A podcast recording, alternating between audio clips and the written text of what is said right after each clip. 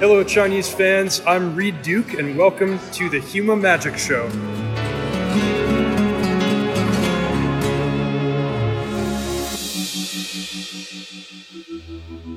欢迎大家再次来到秀马考完制做客啊。呃，上周末首届这个在线的大 PT 啊，打了瑞士轮的部分啊，在最后几轮呢，非富贵荒野类套牌啊表现出色，最后在八强里，这个富贵只占一半啊，勉强不能算是唯我独尊吧。哎，在此也恭喜一下咱们电台的老朋友啊，张伯伦啊，操控着全场唯一的一套四色铝法控。凭借出色的发挥呢，连斩是各路啊 MPL 啊，呃，最后拿到了第二十二名啊。有意思的是，他在每轮这个直播间歇的时候啊，来这个直播间 能赶上解说自己焦点中的比赛啊。每次他出现都是先长叹一声唉，然后就吐槽对手抓的怎么好啊，各种 top deck，直到最后问他赢了输了才说赢了，这让我们的话都接不下去。本周末啊，还是智 pro 的直播间啊，咱们继续关注这个 PT Final 八强的淘汰赛。本周末呢，还有一场比较接地气儿的比赛啊，就是第二届的 Arena Open 啊，和上届一样啊，还是不需要资格，大家都能参与啊。赛制是史记，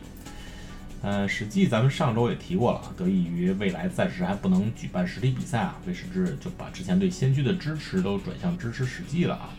然而最新这个 Jump Star 这个系列呢，对史记的补充啊，可以说是比较到位的啊，一举改变了这个之前史记就是一个啊以前 T 二强势套牌集合这么一个环境嘛，现在新思路也纷纷涌现。今天我就是也是请来了两位啊实力派嘉宾啊，一边给大家推荐套牌，一边我们一起展望一下史记这个赛制的前景。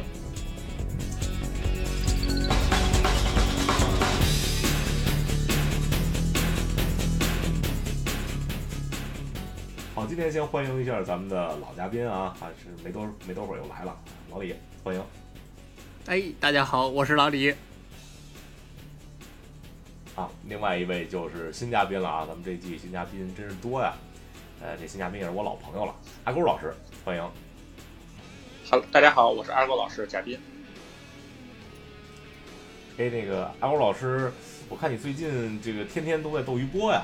你这个。直播直播时间，直播间给大家介绍一下吧。啊，嗯，我现在在每天在斗鱼，在斗鱼直播，然后，然后呢，我叫阿狗老师，然后在斗鱼搜索阿狗老师就可以啊，欢迎大家关注。你是就是有没有什么固定的直播的话题啊？还是就是说你想打什么就就给大家播播出来了？我看你参加水友赛，就是因为。呃，对，因为我自己也办一些水友赛，然后我自己在每个系列之前也会办一些就是粉丝节的活动，然后呢，我这个粉丝节呢，就是呃一个一个飞机可以进我的那个专属的粉丝群，然后里头有很多的福利啊，比如水友赛呀，我的专属文章啊，我的一些技术分享啊，就是每天每天大概是九点半到十二点基本是播的，然后呢，平时是放一些。我直播的一些录像啊，还有一些精彩对局，啊，也得吹一下这个 A 勾老师啊。原来因为姓贾，原来我们都叫贾大师嘛。其实贾大师是真大师啊，这个也是中国万智牌界的一员老将啊，跟我差不多是一辈儿的啊。啊，当年的什么国冠八强、什么 GP 十六强，什么都是探囊取物啊。啊，不是一般的娱乐主播啊，绝对是和咱们今天另一位嘉宾老李一样啊，妥妥的实力派。好，今今天咱们是一块聊一聊下一场，就第二场的 Arena Open 啊，因为是这个赛赛制变了啊，变成变成史记了。呃，就在这周末，两个月以前，第一届这个 Arena Open，哎，阿勾老师好像是顺利拿到两千奖金吧？我如果没记错的话。啊，对对对，当时很幸运拿到了最高奖金两千美金啊。哎呦，厉害呀！嗯，当时啊，怎么样？感觉感觉这个在家。在家打打比赛挣两千，好像比平时打 GP 什么的毅力高多了。嗯，对，但实际上就是我是一个相对比较 spec 的选手嘛，但是那天我我没有任何兴奋的感觉，就是我我那天打的稍微有些失误啊，然后只能说是运气好拿到了奖金。嗯，跟什么大比赛进八强什么的感觉是它不太一样。嗯，对，感觉是不太一样，线上线下感觉是明显的不一样。哎，这这也没办法啊。呃，不过目前这个情况也是只能打这种线上赛嘛。是的，啊，这周末的比赛除了赛制改成实际以外啊，这个比赛本身的进程和上周末是没有什么区别的，对吧？还是 Day One 是这个是 BO One，直到你拿到七胜，是的，然后 Day Two 改这个啊 BO Three，呃，而且 Day One 可以就是你如果败退了可以再买入啊，这个啊门票是四千钻石或者两万金币，对的。呃，啊，两位对对这个这个 BO One Day One 的这个赛制有没有什么看法？嗯，因为这个在网上被吐槽比较多啊。这个其实呢，我也是相对来说竞技一点的牌手吧。这个就我个人来说呢，我还别别别，你你俩别谦虚了，你你们俩都竞技的不能再竞技了。哎，就能能接能接受这个，就虽然四千买入嘛，四千买入，其实从他 day one 来看，你 day one 是无论如何这个打打多好的战绩也不会收回门票的，这个最好我记得是两千、对吧？呃反正这个 MTG 对就作为就他他平常的金币累积和钻石累积，其实挺容易，你稍微打的多一点，打的好一点，那个你的资你你的那个资本都是往上涨的。那么我觉得他可能这个官方想通过一个方式，那么稍微回收一下这些东西。我觉得反正我、嗯我能接受，虽然就我也知道啊，这种就是非常啊这个 EV 非常低的比赛，但是反正作为上限嘛，上限你可以获得两千刀还是不错的。无限买入这个，其实我我也想说说，上次有人给算过这种，因为虽然你看起来奖金两千是不变的，对吧？但是你你只需要获得 day 那个 day one 七胜，day two day two 也是七胜来着，是吧？对，你就你就能稳定获得两千。其实这个奖金池也是它也是这个增加的，因为你不需要获得固定的名次嘛，对吧？你你只要获得固定的成绩就可以了。这个有一个人获得十四胜和有一万个人获得十四胜，其实都是一样的。哦，对，实实际上也是嗯涨的。还真是，对对对，它总总奖金池是往上加的，对。所以就是哎，实际上也还可以并不。是说让你无限 rebuy，但是反正只要我觉得你量力而行就可以，你别只要别上头光光买入就没什么大问题。其实我觉得线下能这样也好，线下如果它线下线线线下比赛，就比如说 GP 什么的，也有无限买，就是美国。对对他去年不是也办过两个 Day One 这个是不影不影响，但这个跟线上不一样，这个不影响总奖金的呀。对是这个对，你买如果要无限买入，我觉得还是买入最后总奖金还是那么多。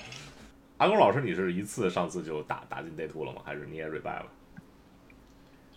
呃，不是，就是虽然老李我觉得说的还挺有道理，我我我我听的是就是是两方面啊，一个是从牌手方面考虑，一个是从从商业考量。从牌手来讲，就是首先第一就是别上头，然后呢就是根据自己量量力而为，因为我我自己哈，因为我第一是直播嘛，所以我是充值了。啊，啊，我充值了，然后呢，大概给自己的一个限度呢，大概是因为 T 二当时我是比较熟悉的，所以我给了自己两条命，两条命。嗯然后呢，嗯我应该是用了，对我用了两条命，然后呢，我的第一条命折在了五胜上，我用的是蓝白，实际上不是一个很好的套牌，嗯我用的是蓝白打的 BO one，然后呢，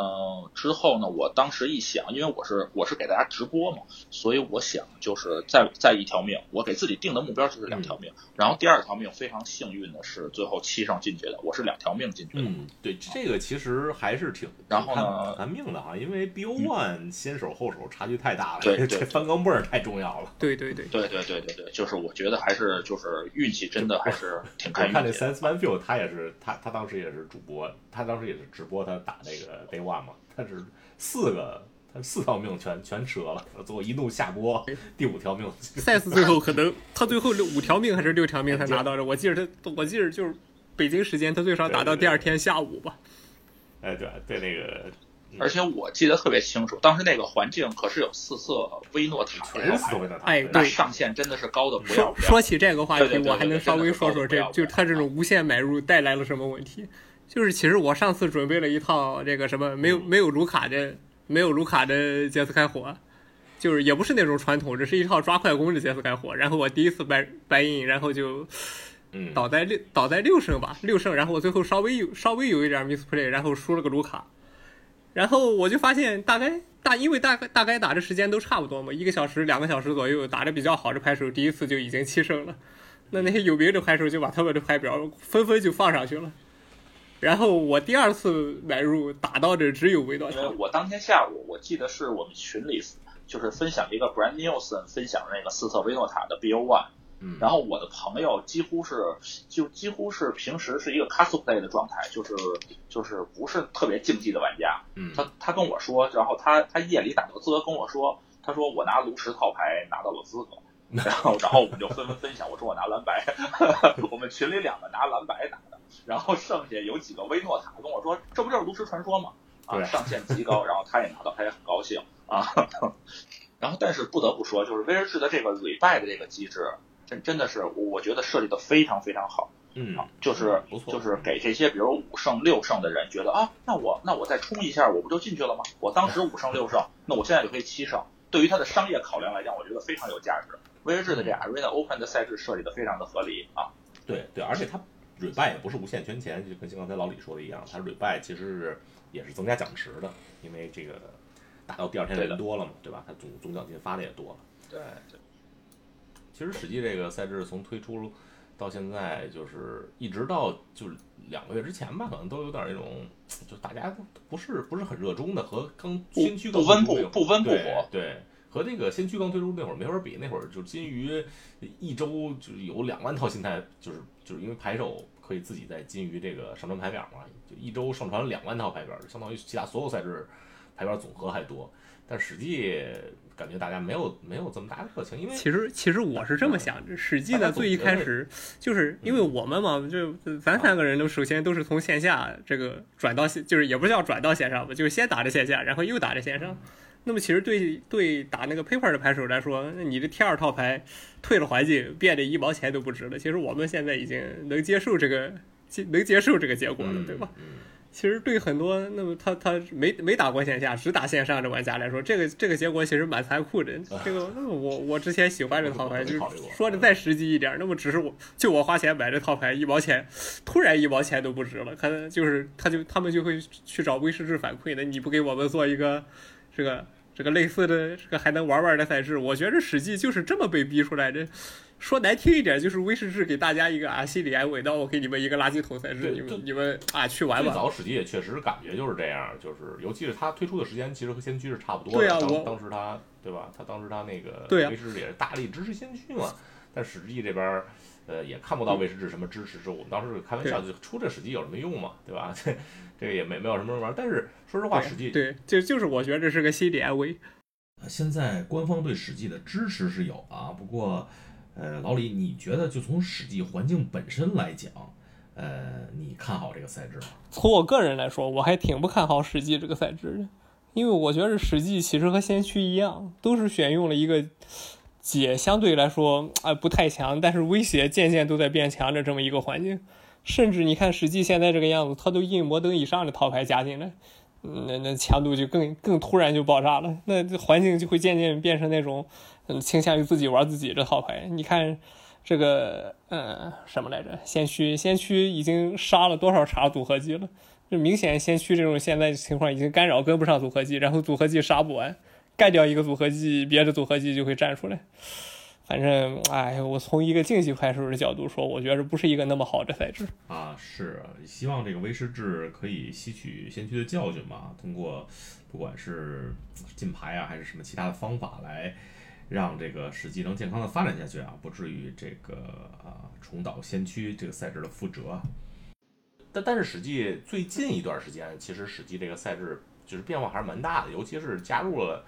这个 Jump Start 这个系列啊，哎，我没搞明白 Jump Start 这个系列在现实中能用吗？比如先驱可以用吗？嗯，这个其实是这样的，这 Jump Start 这个实实实体也有实体也有 Jump Start，但是这个这个 Jump Start 和线上这 Jump Start 差的非常多，对吧？因为我我印象中大概差了有半儿的区别对就是差了一半儿的两个，对对，比如实体 Jump 然后 Star 呢有什么什么闪电机什么的，是吧？对，对对有闪电机，有掘坟啊。对，嗯实体的对 Jump 对对线上都没 Start 好像我记得只能打摩登以上的比赛，就是不含摩登，大概只有哦点五 T 一可以用。摩登打都换不了，那就是完全不一样了啊！对，这是但我觉得这是 Jump 我 Star 的理解的速。对我我我我感觉是有 Jump Star 之前的这个这个史记，基本就是就是之前 T 二退出来的那些强牌集合，但是有了 Jump Star 以后，哎，现在真是就 T 二 Plus 感觉，对，对对对对，从 T 二 Plus 变成这个有新套牌了，而且新套牌里有有很多比较强势的啊，咱们可以看看这个 Jumpstart 给史记带来了什么呃什么新套牌？首先第一套就是最最近可能是稍微热度稍微下下来一点，但是上周绝对是这个 史记上第一主流这个鬼怪啊。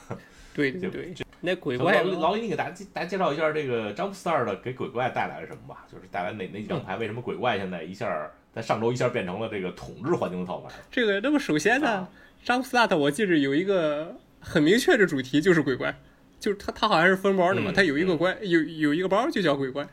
然后呢鬼怪在里边这个有。我不知道那张哦，那张应该不是新的，那那张那个克鲁可应该是之前摩登大。摩登新片儿是不是先有了那张？就是一个四费三三。克隆可是当时是 M 幺三第一次印的。哦，那就那那时候我我入我入 M 幺二 M 幺二 M 幺三。嗯，对，那就那个强度还不错。什么异能？你给大家介绍一下吧，因为我觉得大家可能啊新牌是这样的，他对横置自己，然后你场上有几个这个鬼怪，他就造几个一一的 token 出来。因为因为鬼怪的横向展开速度其实还比较快，那个东西稍微稍微正常一点，大概进场就是到四个左右，因为它是计算本体的。而且你看，本来横置这个异能看起来就稍微有点慢，你要活过维持，对吧？然后偏偏鬼怪有八个这个啊，对，就是两张，你最多可以带八个给全体敏捷的这个领主，哎，他就进场就可以造一堆。啊，然后再配合上领主啊，或者配合上可能一会儿再要说说这个探矿，探矿叫什么叫什么什么玩意儿？探矿探矿者，这就非常变态。刺客探矿者啊，对对，就是这个。嗯，产费，嗯，牺牲哥布林产费。产费。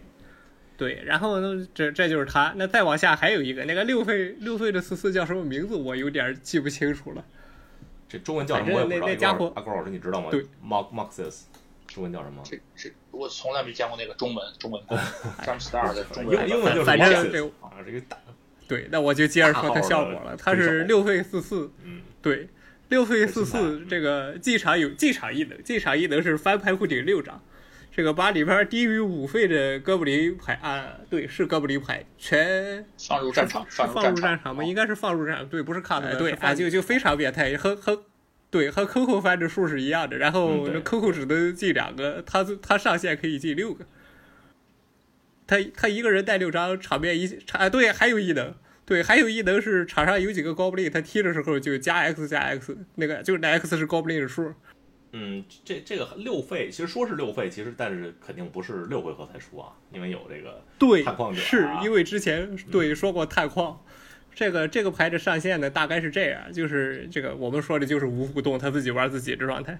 嗯，你一费出一个探矿，两费出一个那个造两个小人，这个反正就和巨龙师粮是一样的效果。这个鬼怪就是一个一一再带另一个一一，然后下一回合他有三个费，这个你顺利有地的话，就是三个废数人，你把你全场都牺牲完，出一个四四，啊，运气运气一好就把对手一脚踢死了。对，运气一好就就就可以继续连上了，再出弹矿者，然后可以。铲废啊，他的他的最高上限三活就给对方踢死了啊！对，就是不是运气一好翻六张，可能就打，对，就给对方踢完了，结束了。啊，对我我想算算能如果他有三回合，他有复数，他有复数的那个领主的话，都分别这太不好算了。这时候我已经看到很多截图了，大概最最近的一个是我朋友给我发的。是这样的，对手是一个类似白雪公主这套牌，然后场上带着那种就没有一个人进场加多少滴血的啊，加一滴血的那个，这个他进一个哥布林进场给对手加一，然后那回合他给对手加了二百滴血，一脚踢了对手六百。啊，这个哥布林的上限确实是看着已经不太像万智牌了。对，这个事儿挺恐怖的。阿狗老师，咱们当年是玩过这个 T 二的鬼怪，玩过这个摩登的鬼怪。其实就没见过这么恐怖的爆发力，对吧？对，没见过这么恐怖的爆发力。这个新的鬼怪补强太大了，我甚至我甚至感觉詹姆斯达尔出了这个鬼怪之后，我甚至认为这个鬼怪变成了一个半就是单张组合技。传统样的鬼怪一般都是快攻啊，这个现在现在真是变成一套 combo 了，而且是就是围绕就是以这个六费的鬼怪为核心的一个单张组合技，就是如何能快速出它。所有牌都是为了出这个猫。一个叫斯科探矿者，一个叫。红红一一的那 Goblin 进场有一个 Treasure，就进场有一个珍宝，可以提速出这个六费的啊。就是所有核心，所有的核心都围绕这个六费啊。对，这个 Maxis 四回合出，甚至有时候三回合出，都是都是挺常见的。对对对而且一出来就是带夹子，对它集就是铺场、转手牌、输出于一身。是，而且而且按这个 jump start 的概念来说，这个牌其实是就是摩登以外，这这个按道理说是仅限于点五的。对，周周我朋友就跟我说说，哎，我玩了玩这个摩登的这个哥布林，怎么感觉是弱智套牌啊。我说这这这牌，那你不合法，当然就不厉害。对，这这这真的原来我们也是玩没有没有这个差的非常远。对原来我们玩扩充的哥布林也没有这么厉害，就是扩就哎真是对，呃原来扩充的高布林就相当于以前的 T 二 Plus，这次的这个六费的感觉改变了一个高布林的气质，就套牌类型不太一样。嗯嗯对就爆发力其实还是大大增强了啊。这个鬼怪，嗯，最近鬼我我上周打这个冲天梯冲冲密西嘛，就感觉是碰上不是密西的，简直最少最少得有一半是鬼怪吧，可能可能不止，三分之二都都得是鬼怪。但是但是我感觉大家一上密西以后就就打鬼怪打吐了，就换别的牌了。就密西密西以上的人就就没有什么鬼怪，但密西以下我感觉鬼怪特别多。这是上周啊，就是我看他们还有人放那个菲尔克西亚高塔，其实也是也是可以提速，就是可以可以多产一费嘛，就是牺牲对，都是为了提速。比斯克对，就是为了提速已经无所不用其极。就就是为了先先冲 box，先冲 boxes，而且这个呃这个牌，如果你全放生物的话，其实你可以就是有一个呃白给的一个行旅，就是那个 w o m e r y 就是你生套牌里只能有生物，黑绿的那个 那个东西用用高塔可以出来，是是这这这我觉得也是挺是逗的。其实其实都没有没有沼泽，只有高塔。对，好，这个呃，鬼怪就说到这儿啊。其实还有一套就是呃，用的人一上来用的人挺多，后来用的人不多的，但是也是一套新套牌啊。这个金鱼上叫红白打造啊，就是啊，其实是一套红白的衍生物。呃，为什么叫打造呢？那个阿古老师给大家介绍一下，为为什么这道牌叫打造打造呢？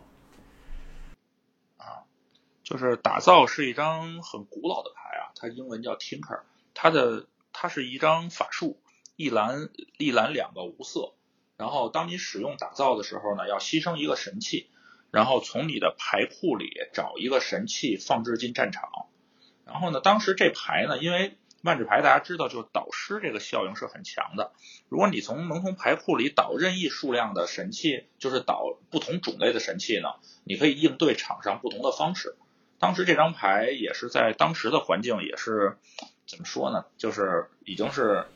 非常强了吧？就是可能按现在比较流行的话说叫叫 T 零套牌。嗯，对对，就是跟现在一一个最经典的比赛呢，就是两千年的世界冠军赛决赛嗯啊，正巧对阵的两位呢，是我最喜欢的两位拍手，也是当时最强自称为偶像一号跟偶像二 也号，当时世界上最强也是，当时最强的两位拍手。一个对，一个是万智之神的 Joe Finkel，还有一个是 Bob Maher 啊，是两位。两位呢都用了这个，对，都都用了这个打造套牌啊，有微小的差异，就说明当时打造的统治力有多强。那这套红白打造呢，它之所以叫打造呢，是因为它用了伊克离的一张一张金牌，这金牌呢就是四费的一个法术，一红三无色，然后放逐梅园生物，然后从你的牌库里开始翻，直到翻出一张，直到翻出一个那个生物，就翻出一个同同等的那个类别的，嗯，因为但是它套牌比较特殊，它套牌里没有生物，它场上所有的生物都是通过不同不是生物咒语的咒语来造出衍生物，嗯然后呢导致呢它是它套牌里只有一种生物，叫贝西摩斯，只有俩是叫对。那个叫什么贝西摩斯，呃，对然后呢也就是说导致它那个贝西西摩斯进场。老李知道吗？允允提贝给那个允提贝西摩斯啊，允提提允提导致呢，他本对导致他这个牌就是前期先用一些红白的小生物铺场，比如说一点费的那个吸血鬼那个结界啊，然后扬起警报啊，然后比如白的那个欧门海神的那呃不是那个什么那个白神的欧门，他就出铺一些出小人儿的，他到嗯。四回合，嗯。对对对，然后他四回合他使他对他他使这个法术放逐自己的衍生物，然后忽然一下出一个允提贝西摩斯。他就可以让自己所有的衍生物获得大量的加成，然后从而达到这个就是一脚爆头的这个目的。这套牌的游戏计划是这样。场上没有一个生物，你所有生物就加 X 加 X，并且获得践踏，是吧？这个一脚一脚一百，是的，是的。对对对，很有可能。即使只有两三个生物也打也能打二十十几、二十、三十的，也也能打可对，也也能打很可观的一个，也能很可观的一个伤害。对它这个机制有点像，就包括它还有一个方式，就是用卢卡来把一个衍生物变成这个贝西摩斯。它它这个机制有点像打造，对吧？它对卢卡是可能生物，对，嗯嗯，所以是卢卡只是那张四费法术的一个补充，就相当于第五六章的那个四费法术啊。嗯，对对对，但是增加套牌的稳定性。呃，对对对对，是的。我看这套牌还有那个打三，就是伊克里的那个哦，打三，然后可以将一张手牌，可以将一张手牌放到牌库里，如果你如此做，抓一张牌。它这牌可以把增加套牌稳定性的一环。我我我觉得这牌有一个挺重要的功能，就是把贝西摩斯放回去，因为这牌其实就是红白，它出它是出不了贝西摩斯。这牌对它是不可能出，它是不可能生出贝西摩斯的。对，万一这个两个贝西摩斯都抓手上，那不就楼了吗？对，不厉害了？放回去的效应还是挺关键的。对对，是的。呃，这个牌还是还是挺有意思的。不过这个呃，在鬼怪的这个淫威之下，好像打的人打的人不是特别多了啊。呃，实际还有一套就是只在史记里就是发光发亮的套牌，就是之前的主流套牌之一红绿。红绿现在也是 这个火术火术师被禁以后也是。也有点 low 啊！之之前那红绿嘛，这有火有火术族密室，火术族密室本这这不就是其实就是奥菲尔的代名词嘛？那免费出一个，免费出一个，然后突然一个浪游，这两三回合一脚打一脚打你十好几点，其实就是两脚就打死了。对，就这套牌。现在火术被搬了。之前那个咱们也说过这套牌啊，在之前的节目里，就是朱老师也说过这套牌主要厉害就厉害在这火术配合这个呃安进风，对吧？它可以让你安进风早早一点出来，而且。还是，但但是现在没有这个这个免费的 R 二了，这套牌的强度也是啊，也是下来了。现在也算不上，肯定肯定肯定算不上原来，肯定跟原来地位没法比了。嗯，不过好像这个二位这次参加比赛备选套牌，好像还是那种，嗯，好像等我重录一下啊。啊，不过这个史记除了这些新套牌以外，原来的。就是原来以前 T 二的这种强力套牌，现在变形一下的，还是还是有很多种的啊。虽然呃最近哥布林是比较多了，我看二位好像也都是准备用用这类套牌参赛是吧？就这类现 T 二或者前 T 二主流套牌改，呃类型套牌还是挺多的啊。比如呃和这个他们 T 二的版本其实一般也就是差那么几张啊，一般是不到十张。比如现在的红黑牺牲啊。呃，到实际就是加了这个一的魔牌库人啊，进场了一场啊魔三，然后就因为如此可以加红黑泰坦啊，另外还有这个菲尔克西亚高塔也可以配合牺牲主题。呃，格罗斯啊，格罗斯现在是 ramp ramp 顶上有了这个乌拉莫和乌金了啊，然后加上王者旷野，还有像纯蓝就是加一个核变抓拍章鱼换几个康啊，就这类套牌很多了啊，咱们就啊不一一点评了。今天主要是咱们来讨论一下，哎，二位嘉宾。啊，准备要用的也都是以前环境的主流啊，现在啊改一改，加强一下，呃，准备参赛。来，阿高老师先说吧，先说你准备你的备选套牌是什么？对，我的备选套牌是一个相对比较冷门的套牌，是一个是一个 T 二加强套牌，叫科西斯的组合技。科西斯也是当初这嗯，当初出这个 T 二出来的时候也是就一统江湖的，也是也是当时的。bug 套牌是的，当时这个科西斯很有意思，因为科西斯这张牌呢，它作为套牌核心，它是 M 二零的一张单卡。大家知道，就是古典版出了之后呢，它有一段时间是跟它前任的古典版有三四个月的共存。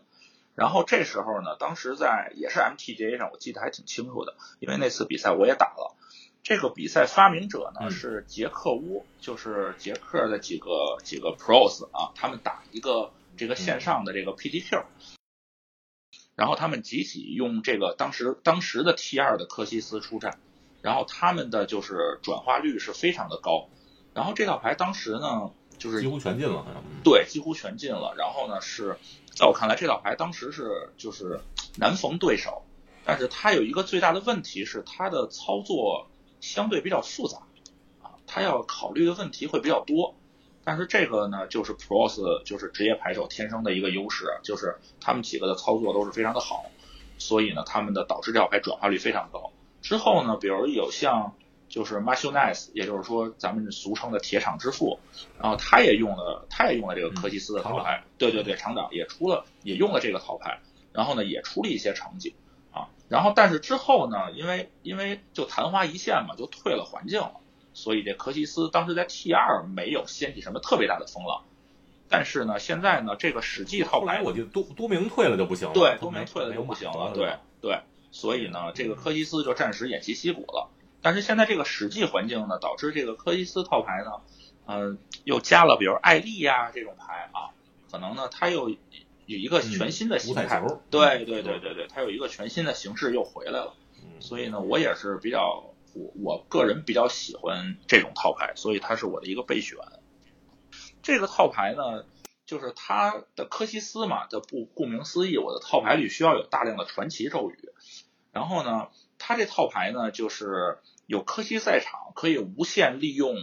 坟场的一个，就是坟场的传奇。那么你如何把你的牌库扔到你的坟场呢？有一张很重要的牌，就是一点蓝一无色。等一下，我先给我先给大家念一下这个科西斯是是干什么的吧？因为如果是就比较新的牌手，可能不太，其实我都不知道科西斯整就是。我我都不能确定。我来说吧，科西斯，科西斯是科西斯干什么？是黑黑绿白黑绿白三个颜色啊，然后三三杠四，你你的传奇咒语减少一来使用，啊，这是他的第一个异能。然后他的第二个异能是，呃，将你坟墓场两张传奇咒语放逐，然后呢，本回合之中，你可以使用你套牌中的。传奇咒语可以使用坟坟场坟场中可以使用坟场中的坟场中的传奇咒语，对坟场中的所有传奇咒语啊。然后呢，它的运作原理呢是前期是先把大量的牌扔到坟场，那么呢最关键的一张牌呢就是一蓝一无色一个一杠三，它是多米纳里亚的一张牌。每当你使用史记咒语时啊，史记是包括传奇啊神器，然后还有旅法啊呃彭洛克。然后，当他当你使用史记咒语时，呃，目标牌手将其牌库顶两张牌置于其拥有者的坟墓场。啊，这个这张牌呢，如果你两费出这个，对，大概就是磨两张啊，基本都会磨自己。然后呢，磨自己之后呢，然后呢，他呢可以出这个科西斯来。然后还有更重要的一张牌叫琥珀马克。啊，琥珀马克是一个零费的神器，它横置能产费，但是它产费只能首先。它能产费的条件是你场上要有传奇咒语，然后呢是生物跟彭洛克，然后它能产的费用包括你的这个彭洛克，还有你这个传奇的这个颜色，就是包含什么颜色，你的琥珀马克能产什么颜色，嗯，然后这个牌充分利用了这个琥珀马克的传奇效应，然后呢它可以呃就是比如说。我可以放逐坟墓场的两张传奇牌之后，然后反复利用这个，反复利用这个琥珀马克兰产费两个马克，比如我从坟场释放了，对，两个马克，然后来回产，然后呢再利用这个一三，然后呃连续磨自己，让这个让科西斯连续的使用他的第二个异能，然后连续释放呃你坟墓场中的琥珀马克，然后从而达到把你的牌库完全磨到你的坟墓场。你无牌可抓，然后利用比如说塔萨先知直接获胜，或者利用呃火花之战的那个四费的那个杰斯直接获胜的这么一种游戏方式。这个套牌其实听起来运动连里其实还是比较复杂的啊，不过呃嗯，基本上看那么一两次就就可以懂了，对吧？这套牌其实还是对还蛮稳定的啊，对吧？它还有那个这什么拉拉塞可以两两个费的可以复制坟场的科西斯啊啊，最近又加了这个。加了艾丽啊，这些可以可以磨牌啊，啊，其实它稳定性还是有增加了，比当初的 T 二时候，这个还是不错。你对 T 二有增加，然后它还，它还加入了一个全新的玩具，就是五彩球，是非常老的一张牌，这回也加入了詹姆斯 Star。然后呢，它它本身就算是个，它本身算是实际咒语，可以磨牌。然后呢，因为科西斯最大的敌人呢是实实际实际是他自己，他作为一个四色套牌呢，法术力是相对比较不稳定的。那五彩球呢？既提供了调色，然后它又是实际咒语可以磨牌，又帮助艾丽产废，所以呢，就是这张牌对于这套牌的润滑作用还是比较明显的，而且还是提高了这套牌的上限。你感觉这套牌打鬼怪怎么样？呃，这套牌打鬼怪实际上是看科西斯自己的，就是如果你们两个都发挥正常的话，科西斯是比鬼怪快一回合的。这个我在就是密西分段打了一些打了一些对局啊，当时上一周嘛，鬼怪的热度还是很高的。然后呢，就是如果你自己抓的相对比较正常的话，呃，就是你可以采取一些激进的打法。鬼怪有一个最大的弱点，就是鬼怪没有去除，它的唯一去除是它的精长放火鬼，而精长放火鬼是取决于它场上鬼怪的数量的。也就是说，你大概率可以三回合生出科西斯，它是解不了三杠四的。然后你下回合来启动，呃，如果双方都正常，你比鬼怪快一回合，这也是我选这套牌的一个原因。哎，说到 T 二里的强牌，其实现在 T 二里的这个，用阿狗老师的话来说，这个 这个第零级啊，这这个啊，复归荒野啊，这个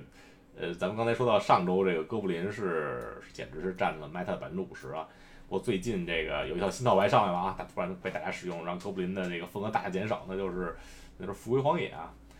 呃，老李，你给大家讲一讲吧。这次你是也是考虑过用复归荒野来参赛是吧？是是是，这个因为是 一说这个一说我就老说富贵荒野，这复归这富贵荒野，反正啊，这在 T 二 PTF 大家肯定刚刚看完吧，比赛还没打完，反正这个周末刚看了看。觉得在 T 二已经有点也和无人可挡，这感觉差不多。然后这个这是 Jump Start 带来的吗？啊，应该是 Jump Start 带来的。这个 T 二这个牌里边最关键的，基本就是那个叫叫什么来，Growth Spiral 成长涡旋。然后 Jump Start 突然又冒出来探索大地，那这八个成长涡旋的套牌肯定比对肯定更变态。四个 Growth Spiral 还是不够引八啊，再给四个。然后这就变态，那个之前 T 二被搬掉的那个那个叫什么王者旷野僵尸地，这 T 二套牌嘛，你这富贵荒野已经可以带四色了，那你稍微加加点僵尸地问题也不大。然后实际环境有圈儿有慢有三色地，这个还有叫什么来着占卜地，呃，这个类别其实非常够，对，类别非常够。然后还有比较好比较这个比较好的一点是这样。这个 T 二嘛，T 二克制复克制复归荒野一个比较简单有效的办法吧，就是太费力，小太费力三费的，让复归荒野下了等于没下，不管用。那你你满场僵尸这太费力基本是保不住的，所以就有点补强了短板的意思。而且这个 Jump Start 还有一张那个 R 叉的扫场，我大家都用，我还真不知道叫什么名字，我也不知道那叫叫什么，就是反正打那个律法师。对你下线嘛是三费瞬间扫一，那扫鬼怪。这个很有可能就是够的。那鬼怪一般最多最多就两屁股左右，那两屁股左右基本就几乎没有你扫不了的鬼怪。它是个瞬间，可以可以有效利用富贵荒野来铲飞。那么你四个地就八个飞，四个地八个飞扫六，基本就没有扫不了的。所以这富贵荒野就是就完全是个 T 二的补强啊，还还比较不错吧？我个人觉得这个。我觉得《富贵荒野》这样的就毒瘤单卡，就其实我就特别不能理解他把这个王者荒野给放出来。我我我觉得就这就是首先这是一个错误。你 你想想，摩登有一阵被祸害成什么样了？然后《富贵荒野》这种牌又不是哎，这我我我觉得这两张牌是就反正基本算是比较无缝、比较润滑，就就加进来了。这这种 rap 这种 rap 套牌本来对痕迹其实影响就不是非常大，然后那么他他因为 rap 一下地有多。那颜色你只要别带着太深，其实没有太大的问题，相对来说。嗯，我我觉得现在这个 Jump Star 虽然可用的牌挺多的，但是，呃，其实我觉得这周末就是第一、第二主流肯定还是富贵荒野和哥布林。你觉得这两套牌互相之间就是胜负怎么样？嗯，富贵荒野打哥布林，其实我今天刚和别人简单测试了测试，其实我觉得挺简单的，就是我，呃，首先嘛，那个。哥布林，哥布林虽然有八个领主，但是那个鬼怪战酋长是不提供战斗力的，就是鬼怪战酋长是个减费效应。其实打血打的比较痛的只有另只有另一个另一个领主，那就是说只有四张，在没有领主加持的情况下呢，他场上基本就是一一工人两工人，呃，连乌洛的血都打不掉，就是乌洛进场加三，那基本打不出伤害的。所以基本就是你只需要看住两种生物，看住那个看住加工的领主，看住那个六费鬼怪。那看六费鬼怪嘛，那你富贵荒野本来就能用康，然后用 a z a g a s 这种咒语，你只要看住了不被结算，最后是稳赢的。就是你超过七个地，这坟场就是这你只要僵尸地在在那个那个王者矿也在，他到最后一定是踢不过来的。呃，当然啊，你别被六四四什么结算了，场上什么都解不掉这种情况。就是对你别爆了，你落后很多那就没法说了。这个就普通就普通来说，他一张一张出，嗯。这个富贵荒野就把就对应对应就完全处理掉了。嗯，那这说明这周末其实富贵还是挺好选的。富贵有什么比较差的卖场吗？在实际里？呃，我觉着刚才这个 A 哥老师说这点组合技，其实富贵不太好打的。嗯，因为因为这个什么富贵首先干扰有限。对，这这个你针对了你针对了一边，你针对另一边，其实你这种虚克咒语就不太好。那么现在又没有标卡，对吧？那你不你不太容易你不太容易管住他组合技又比较快，而且这科西斯组合技是个太费力套牌。他虽然太费力长就长期来说他总不能卡你一辈子，他稍微卡你两回合，然后组合技把你组合技把你说死了，其实是是是蛮正常的。然后你组合技不是太快，因为这富贵荒野富贵荒野相对来说其实不太组合技，那你就一炮打不死别人。它是需要时间的，对，不像科西斯一倒起来就直接送走你了。对，它稍微带一点那么 unfair unfair 这种转牌元素的那种，其实还是还是一套互动套牌。但你互动你互动手段要是不好用的话，就很容易被组合技就干掉。呃，这么一说，其实感觉这个阿勾老师，你这科西斯选的还是不错的嘛，打鬼怪是吧？这不落下风的对富贵也不错。嗯，我看好你。这复归因为是因为是这周的新贵嘛，因为是前一周是鬼怪大热，它 meta 占比非常高。实际上我自己会是，我自己会是非常注重这个，比如说哪个回合启动组合技去算这种对强算伤害，就是算我能不能赢。但是现在加了复归之后，复归复归本质来讲还是一个就是打资源的一个半组合技套牌。